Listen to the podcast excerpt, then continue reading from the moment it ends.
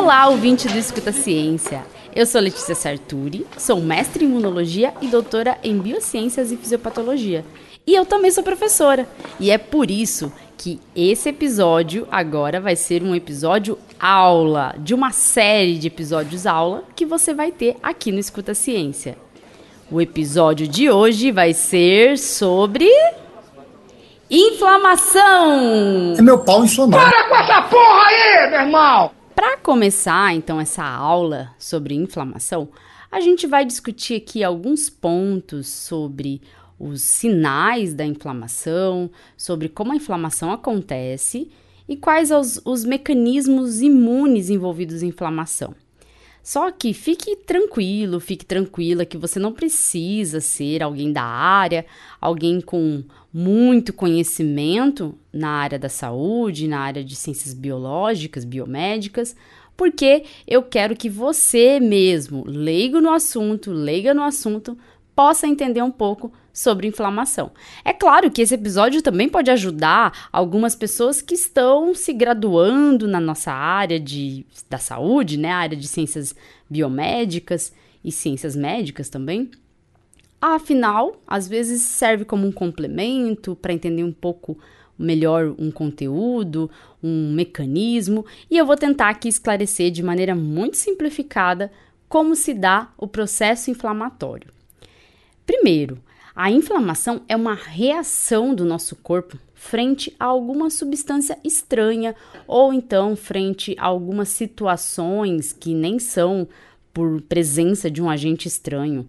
Às vezes a gente pode ter inflamação, por exemplo, em doenças autoimunes. E são é, mediadas, esse, esses processos de inflamatórios em doenças autoimunes, são mediados, às vezes, pela, pelo reconhecimento errado de que um componente do nosso próprio corpo seja algo estranho. E aí o sistema imune pode passar a atacar isso.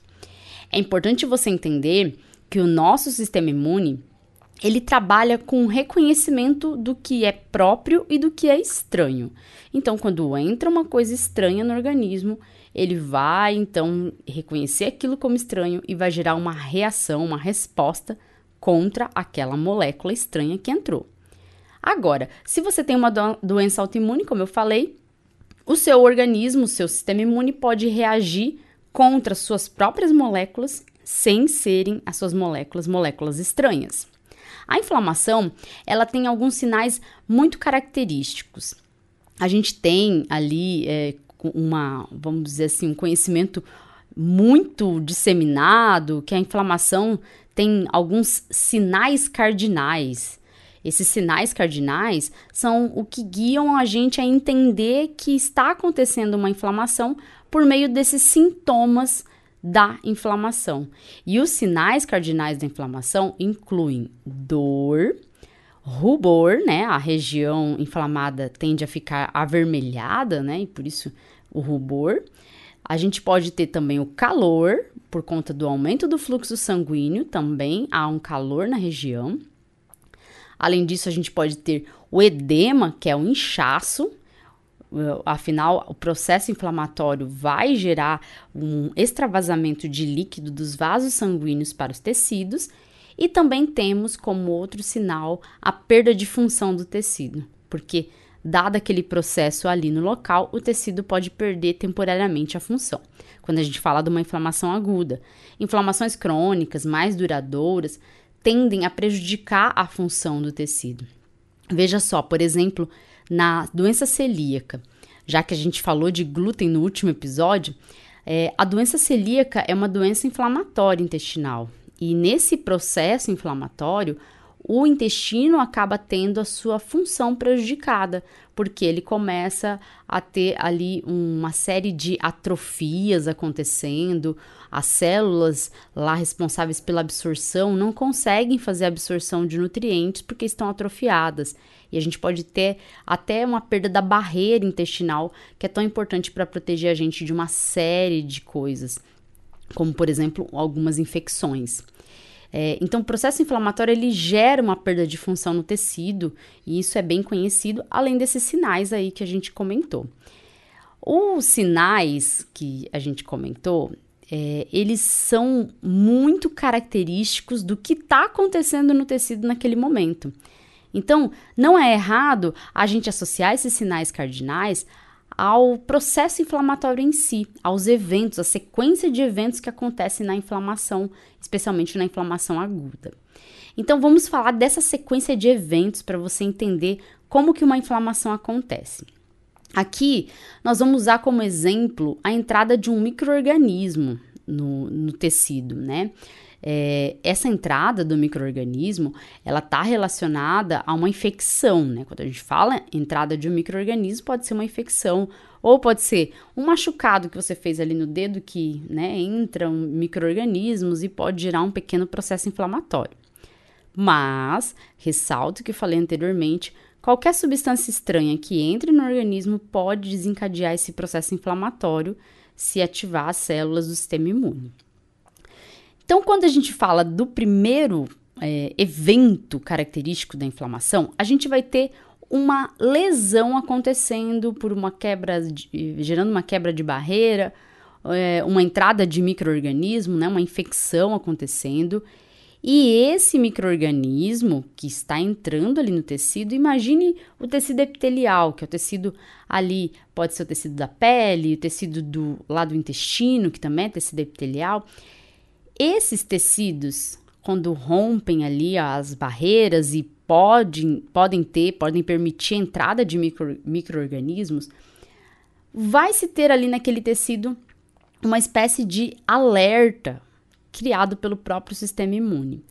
E é aí que entra o papel da inflamação, porque a inflamação funciona como esse alerta da entrada de um microorganismo, por exemplo. Quando entra então um microorganismo, o que acontece com o primeiro evento de fato é o sistema imune percebendo a entrada de uma molécula estranha.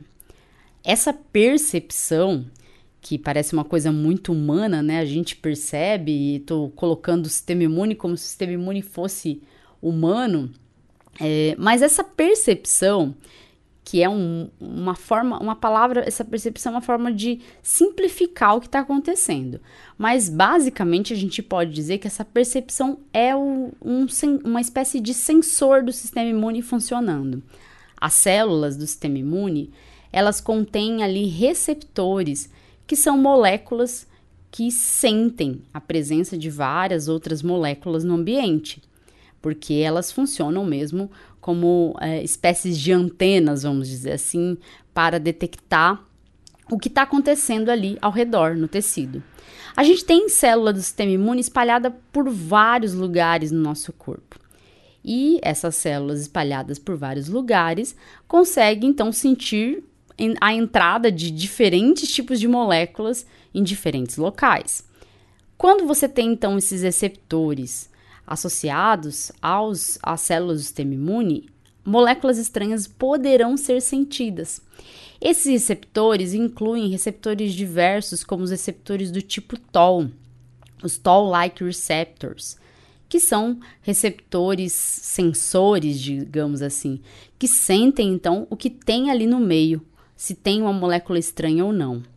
Esses receptores do tipo TOL, eles não são muito específicos, então eles não reconhecem exatamente o que entrou, mas eles sabem sim que aquela molécula é estranha e essa molécula vai ativar ali nas células do sistema imune algum tipo de resposta.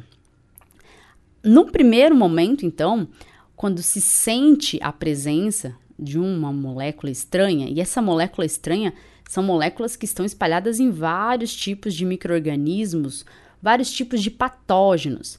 Patógenos são esses é, agentes que provocam doença, tá? que causam infecção. Em vários tipos de patógenos, então, a gente tem o compartilhamento ali de padrões comuns de moléculas. Essas moléculas, então, podem ser, ser sentidas por esses receptores que reconhecem esses padrões comuns. Por exemplo, pode ser que uma molécula que está presente numa bactéria também esteja presente num protozoário. E aí o sistema imune vai sentir a presença daquela molécula, mas não vai saber se tem uma bactéria ou se tem um protozoário. Mas vai gerar uma resposta, vai ser ativada, as células serão ativadas e, e essa resposta vai acontecer. Então, no primeiro momento da inflamação, Essas moléculas estranhas, que são comuns a vários patógenos, vão ser reconhecidas por receptores, que são receptores que não fazem um reconhecimento específico, mas ativam as células do sistema imune. Células como células dendríticas, macrófagos e outras células que estão ali residentes nos tecidos podem ser ativadas então por essas moléculas. E ao serem ativadas, essas células então vão começar a fazer alguma coisa. Vão sair então daquele estado mais de repouso, digamos assim, para reagir, para gerar uma resposta. Essas células então ativadas, como os macrófagos, passam a fagocitar ali o que tem de estranho no ambiente. Células dendríticas também vão fagocitar o que tem de estranho ali no ambiente. E essa fagocitose toda que está sendo gerada ali vai desencadear novas respostas. Essas células são células que estão residentes no tecido, mas elas podem migrar, né? As células dendríticas, elas têm essa capacidade é, de ir a tecidos linfóides próximos, como os linfonodos, né? As, os linfonodos são ali os gânglios linfáticos, onde acontecem as ínguas, quando a gente tem uma inflamação é, aguda, pode acontecer dos linfonodos ficarem inchados, né? E a gente ter as ínguas, famosas ínguas. É, as células dendríticas, então, têm essa capacidade de sair ali do tecido e ir para os linfonodos próximos. Mas para que, que elas iriam para o linfonodo próximo? Elas iriam para poder ativar outras células, células que poderiam gerar uma resposta mais específica, e isso acontece na inflamação também. Mas veja, no momento que células dendríticas e macrófagos fazem a fagocitose ali de, de alguns, algumas moléculas estranhas, né, agentes estranhos que estão ali, que entraram no organismo, essas células ficam ativadas, elas acabam então produzindo uma série de mediadores, mediadores inflamatórios, que incluem as aminas vasoativas, como a histamina, e quem é alérgico sabe o que é histamina, porque quando se tem alergia pode ter que se tomar o antihistamínico, né, para impedir lá os efeitos da alergia, como coceira, né, é, e a histamina é esse mediador que provoca, né, que promove esse tipo de ação de vasodilatação e acaba também promovendo uh, o efeito da coceira, que é tão comum quando a gente fala de alergia. E elas produzem também, essas células que se ativaram, citocinas pró-inflamatórias ali no tecido. Essas citocinas, junto com esses media outros mediadores, vão ajudar a amplificar o processo inflamatório, a trazer mais células para o tecido também. Vão ajudar no processo de recrutamento de células. Recrutamento por quê? Porque as células vão vir de algum lugar e serão recrutadas, vamos dizer assim, para atuar ali, para trabalhar ali naquele momento para conter aquele tipo de molécula estranha que entrou no organismo.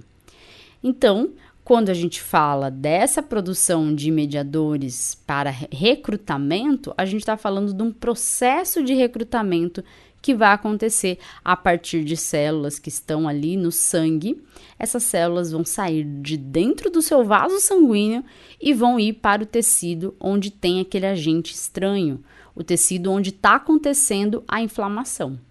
Para isso, então, tudo precisa acontecer. Precisa primeiro sentir a presença do agente infeccioso, as células que estão ali no tecido se ativam, fazem a fagocitose, produzem os mediadores e esses mediadores vão iniciar o processo de recrutamento.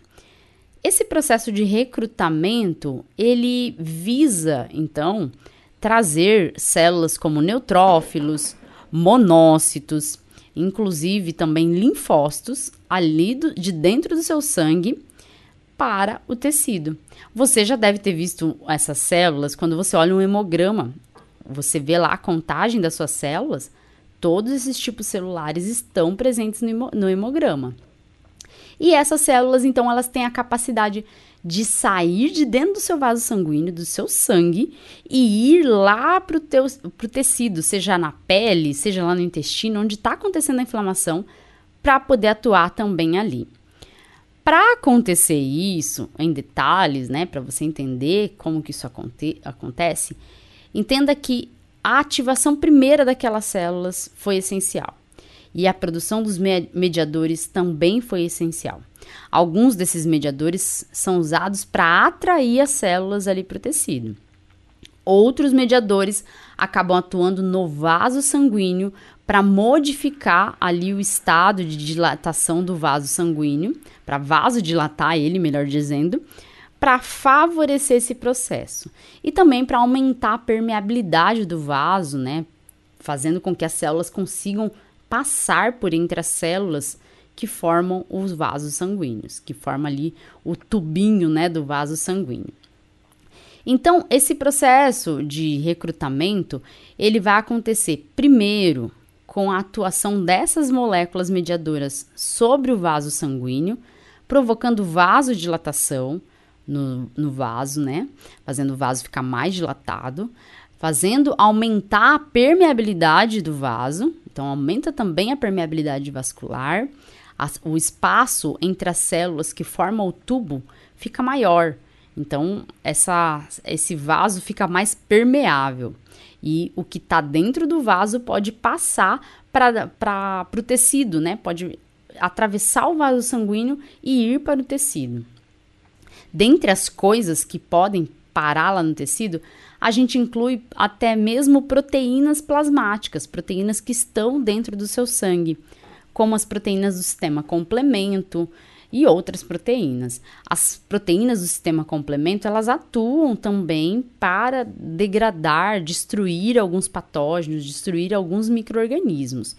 Mas hoje o foco não é a gente falar do sistema complemento, mas saiba que além de, dessas proteínas atuarem destruindo, né, gerando um complexo de ataque à membrana que destrói micro-organismos, as proteínas do sistema complemento podem servir também como é, algum agente vasodilatador, colaborar nessa, nessa dilatação do vaso e pode atuar também para marcar o, vamos dizer assim, é, marcar mesmo, que é uma, uma espécie de, a gente chama de opsonização.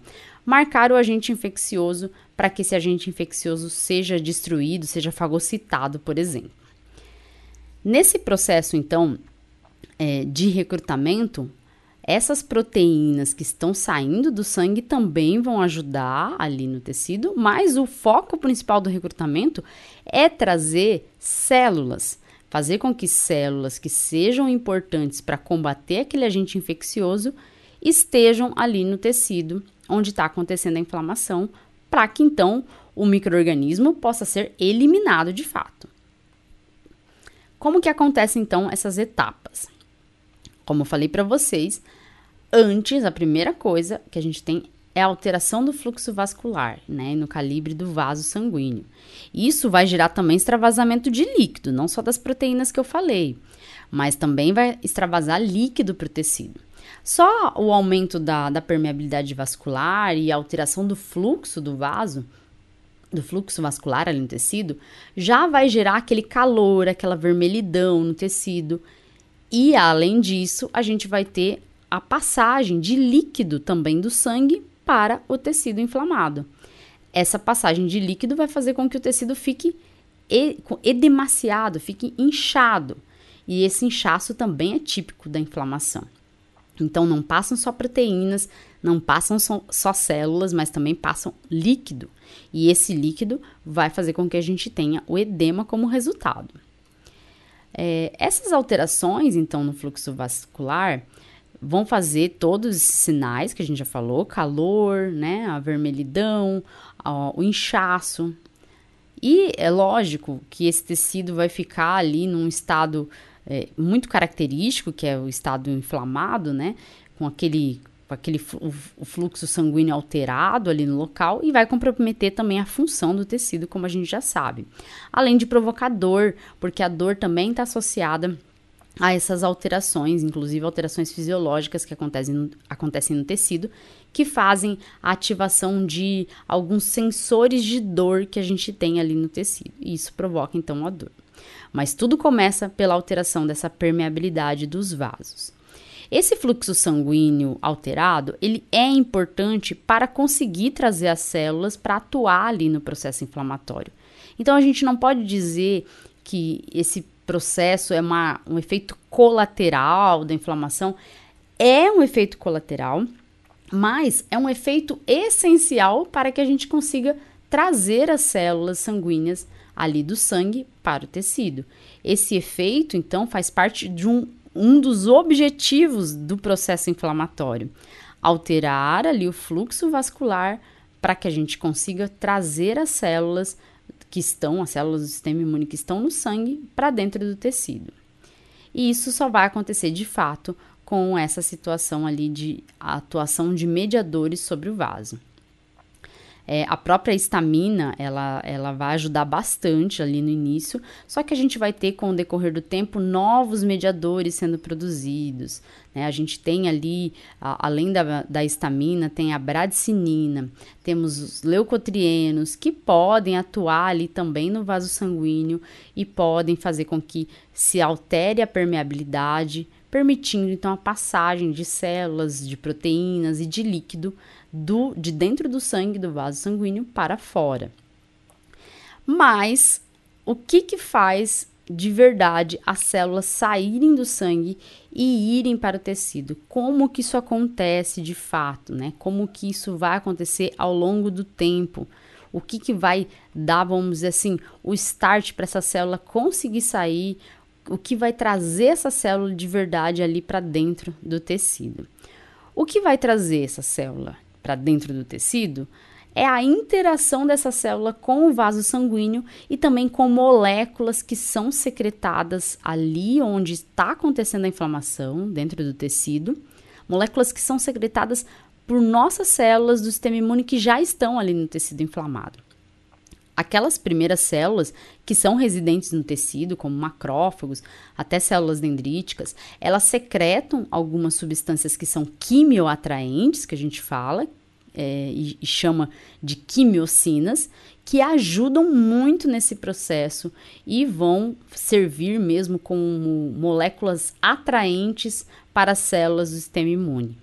Só que todas as citocinas, que são moléculas que são liberadas por essas células, citocinas pró-inflamatórias, é, além de outros mediadores, ajudam nesse processo porque fazem aumentar a expressão de selectinas, seja nos leucócitos, seja no endotélio, que é o endotélio é a parte interna ali do vaso sanguíneo, do tubinho do vaso sanguíneo.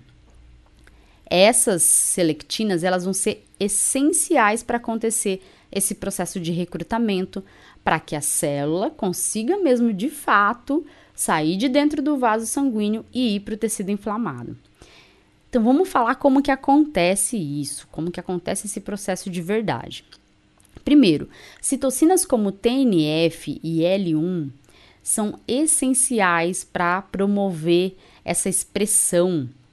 Quando a gente fala expressão, a gente está falando de uma coisa é, estar presente ali no endotélio. Essa expressão de moléculas no endotélio acontece pela produção de citocinas pró-inflamatórias e outros mediadores.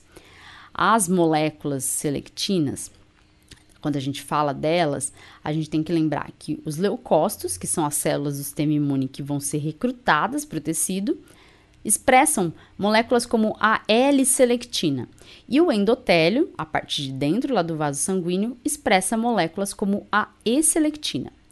Essas moléculas, então, elas interagem entre elas para permitir, vamos dizer assim, um start para o leucócito poder entender que ali está acontecendo um processo inflamatório e que ele precisa sair de dentro do vaso sanguíneo.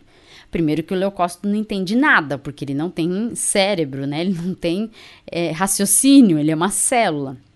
Mas só para falar de maneira muito simplificada, é a partir dessa interação das selectinas que a gente consegue de verdade fazer esse processo de é, recrutamento acontecer, ou seja, o leucócito sair de dentro do vaso e ir para o tecido. Essas etapas guiadas pelas selectinas, e depois eu vou falar que tem uma outra molécula que também ajuda, essas etapas elas são, elas são formadas por alguns, alguns eventos, vamos dizer assim. Os eventos incluem a marginação, o rolamento sobre o vaso sanguíneo e a adesão firme ao endotélio, seguida então da transmigração, que é o processo de passagem da célula pelo endotélio, através do endotélio. Ou seja, ela vai passar de dentro do vaso sanguíneo para o tecido inflamado. Esse processo, então, vai ser guiado pelas moléculas de adesão, como as selectinas, como eu falei anteriormente.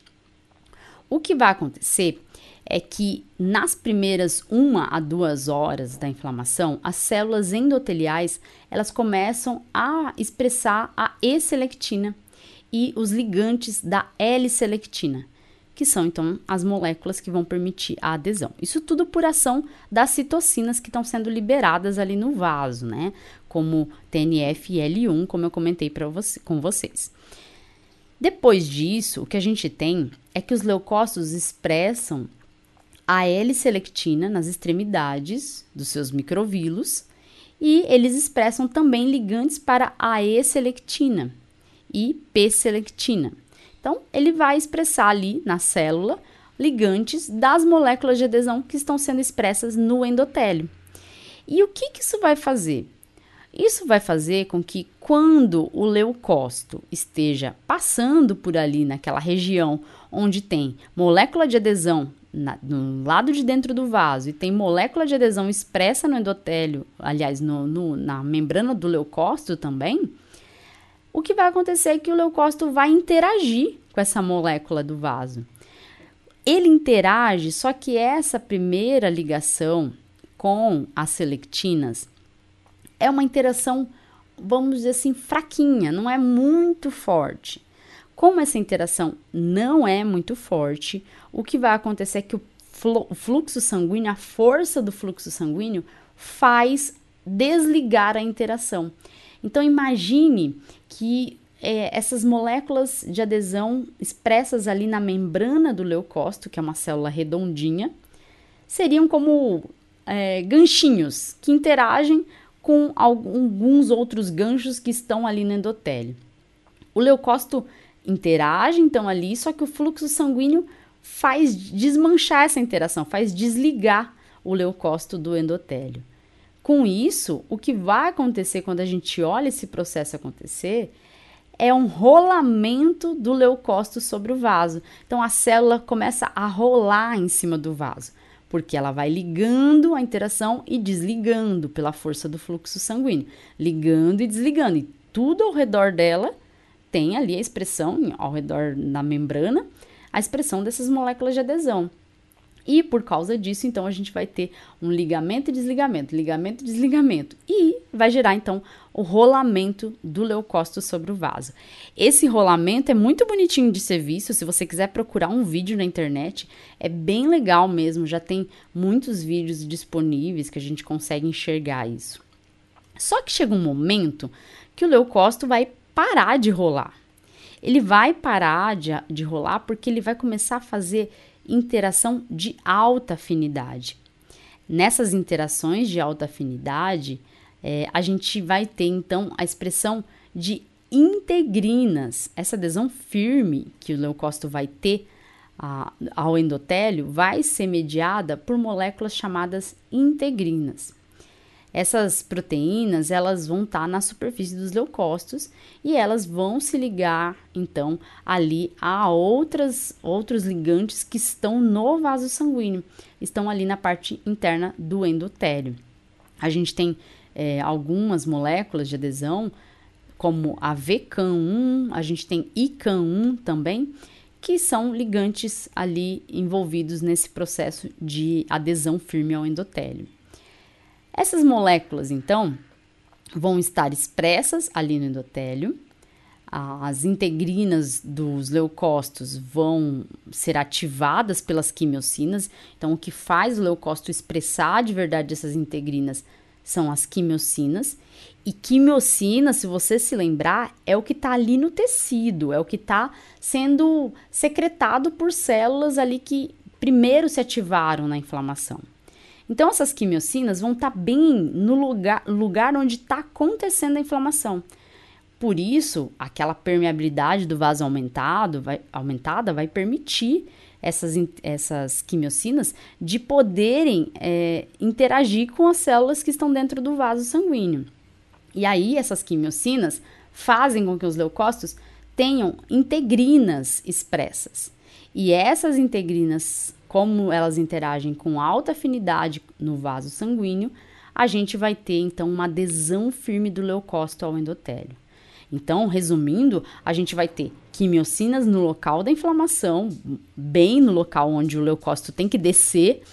Essas quimiocinas vão ativar o leucócito para expressar integrinas e essas integrinas vão interagir com o endotélio, porque ali no, no endotélio, próximo ao local da inflamação, a gente tem então um local onde está sendo expressa essas moléculas de alta afinidade e são moléculas então que dão aquela adesão firme ao endotélio.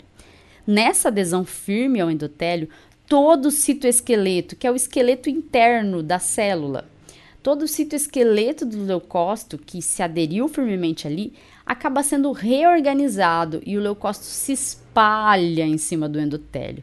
Aí ele já fica com uma carinha diferente, ele fica bem aderido e espalhado assim, deitou em cima do endotélio. A partir daí, o leucócito vai conseguir migrar e ele vai migrar de acordo com a quimiotaxia. O que, que é a quimiotaxia? É a migração do leucócito em direção à quimiocina, onde tem mais quimiocina ele vai então sair de dentro do vaso sanguíneo e, lógico, tem outras moléculas que estão ali envolvendo esse processo de migração também, como a PCAM1 ou CD31, a molécula que está envolvida nesse processo de migração. Mas o endotélio já tem menor permeabilidade. É, aliás, ele tem maior permeabilidade. E essa maior permeabilidade do endotélio já permite, então, um afastamento ali das células do que formam o endotélio, que formam o vaso sanguíneo, fazendo com que o leucócito consiga passar ali naquele espacinho e sair de dentro do sangue e ir para o tecido. Quando ele vai, então, ali para o tecido, lá no tecido, ele vai poder participar então desse processo inflamatório, vai conseguir gerar todos os efeitos da inflamação junto com as outras células que já estão no tecido. Mas, acima de tudo, esses leucócitos que foram para o tecido vão poder participar da contenção daquele agente infeccioso, daquele, daquela molécula estranha que entrou no organismo. Vão poder, então, impedir o espalhamento dessa molécula para outros locais. Ou seja, vão ser úteis, essas células vão ser importantes ali no processo inflamatório porque elas tão, o que a gente está tendo é uma resposta, uma reação que é importante para conter o espalhamento de uma infecção ou algum dano maior por um agente infeccioso que, que entrou no organismo ou qualquer outro agente estranho. E veja, a partir do momento que entram as primeiras células ali no tecido, o tecido vai ficando com o que a gente chama de infiltrado inflamatório. Então a gente tem várias células infiltradas ali dentro do tecido e essas células infiltradas ali dentro, ali dentro formam o que é esse esse infiltrado inflamatório que pode ser formado por diferentes tipos de leucócitos. É, infecções bacterianas é comum que as primeiras células que são recrutadas para o tecido sejam neutrófilos. E depois a gente pode ter linfócitos sendo recrutados, também monócitos, mas geralmente os neutrófilos são as células que entram primeiro no tecido. E veja, lembra daquela célula dendrítica lá do começo que fagocitou o agente estranho e se direcionou para o linfonodo mais próximo? Essa célula dendrítica vai apresentar antígeno para o linfócito, o linfócito T linfócito TCD4, quando ela apresenta o antígeno, ele vai gerar uma resposta específica e bem adequada àquele patógeno, para poder gerar então uma resposta que seja mais eficiente. Só que o processo inflamatório em si, ele é eficiente sim em conter é, a entrada de um agente estranho. Ele é eficiente nessa contenção e é, quando se resolve esse processo, quando algum, os, os, agentes estranhos são fagocitados, são destruídos e outras respostas imunes acontecem junto, concorrentes ao processo inflamatório, o agente acaba sendo depurado e depois da inflamação a gente tem a resolução daquela lesão gerada, seja pelo agente estranho, seja por uma lesão inicial que o agente causou, ou pela, por lesões causadas pelo próprio, próprio sistema imune. Porque o sistema imune, quando se tem um processo inflamatório, ele também produz moléculas que podem ser lesivas para o nosso tecido. Ele produz, por exemplo, espécies reativas de oxigênio que são importantes para destruir um agente infeccioso, uma bactéria, por exemplo. Só que essas espécies reativas de oxigênio podem causar lesões, lesões no nosso DNA, lesões nas nossas mitocôndrias, e isso tudo pode gerar consequências é, de, de lesões teciduais também. É, por conta também da, ali das alterações vasculares que acontecem na inflamação, a gente pode ter também problemas no tecido, que o tecido vai perdendo a função e pode sofrer a, até mesmo necrose, dependendo do estado inflamatório, do agente infeccioso, é, porque a necrose é o efeito, às vezes, da falta de fluxo sanguíneo no local, que pode acontecer com o decorrer do tempo. Já que quando a gente tem o primeir, a primeira etapa da inflamação é aumentar o fluxo sanguíneo para a região, vasodilatar esse processo de vasodilatação para permitir a passagem das células do sangue para o tecido pode gerar um estado de estase, né? Que é uma, vamos dizer assim, uma diminuição ali da velocidade daquele fluxo. E isso, essa estase, pode fazer com que a gente tenha um processo de hipóxia tecidual, falta de oxigênio no tecido. E aí com o decorrer do tempo, os tecidos ali próximos do local da inflamação podem sofrer também lesões por conta disso. Mas veja, o processo inflamatório é importante, é uma resposta imune importante. Ele, na maior parte das vezes, se resolve sozinho. Com o decorrer da resposta, essa resposta então vai diminuindo a partir do momento que o agente estranho é contido e há uma resolução com o processo de cicatrização das lesões que foram mediadas por todo esse processo. E, por último, a inflamação crônica, ela não é saudável. A inflamação crônica, ela pode acontecer em alguns indivíduos que têm algumas condições específicas, como algumas doenças inflamatórias, como doença inflamatória intestinal, é, doença celíaca também, é, doenças autoimunes, esses processos inflamatórios crônicos, eles podem gerar lesões, eles podem, com o decorrer do tempo, gerar é, lesões, é, vamos dizer assim, no DNA, lesões nas mitocôndrias que prejudicam o, todo, todo o funcionamento do tecido, mas também podem predispor a lesões mais graves e predispor até mesmo até ao câncer, né? Só que o processo inflamatório, ele não é, processo inflamatório crônico, não é algo banal.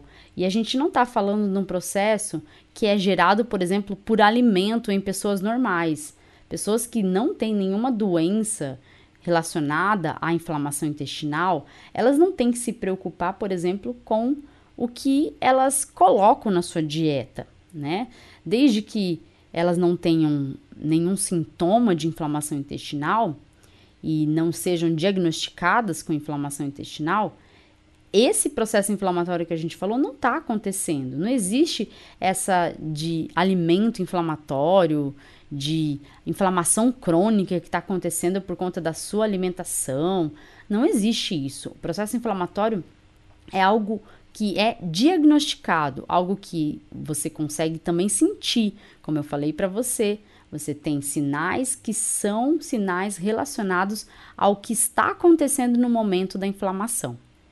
E a partir desses sinais, você vai chamar a sua atenção ali para um possível processo inflamatório, vai procurar um diagnóstico e vai descobrir o que está acontecendo. Mas inflamação não é algo banal. Conviver com uma doença inflamatória é, crônica é uma convivência muito difícil. Porque pessoas que têm inflamação crônica, por exemplo, no intestino, por conta de nutrientes vindos da, vindos da dieta, essas pessoas elas não têm absorção de nutrientes normalmente. Elas são pessoas que podem ser desnutridas, desnutridas por conta da, do, da falta de absorção correta de nutrientes por conta da inflamação.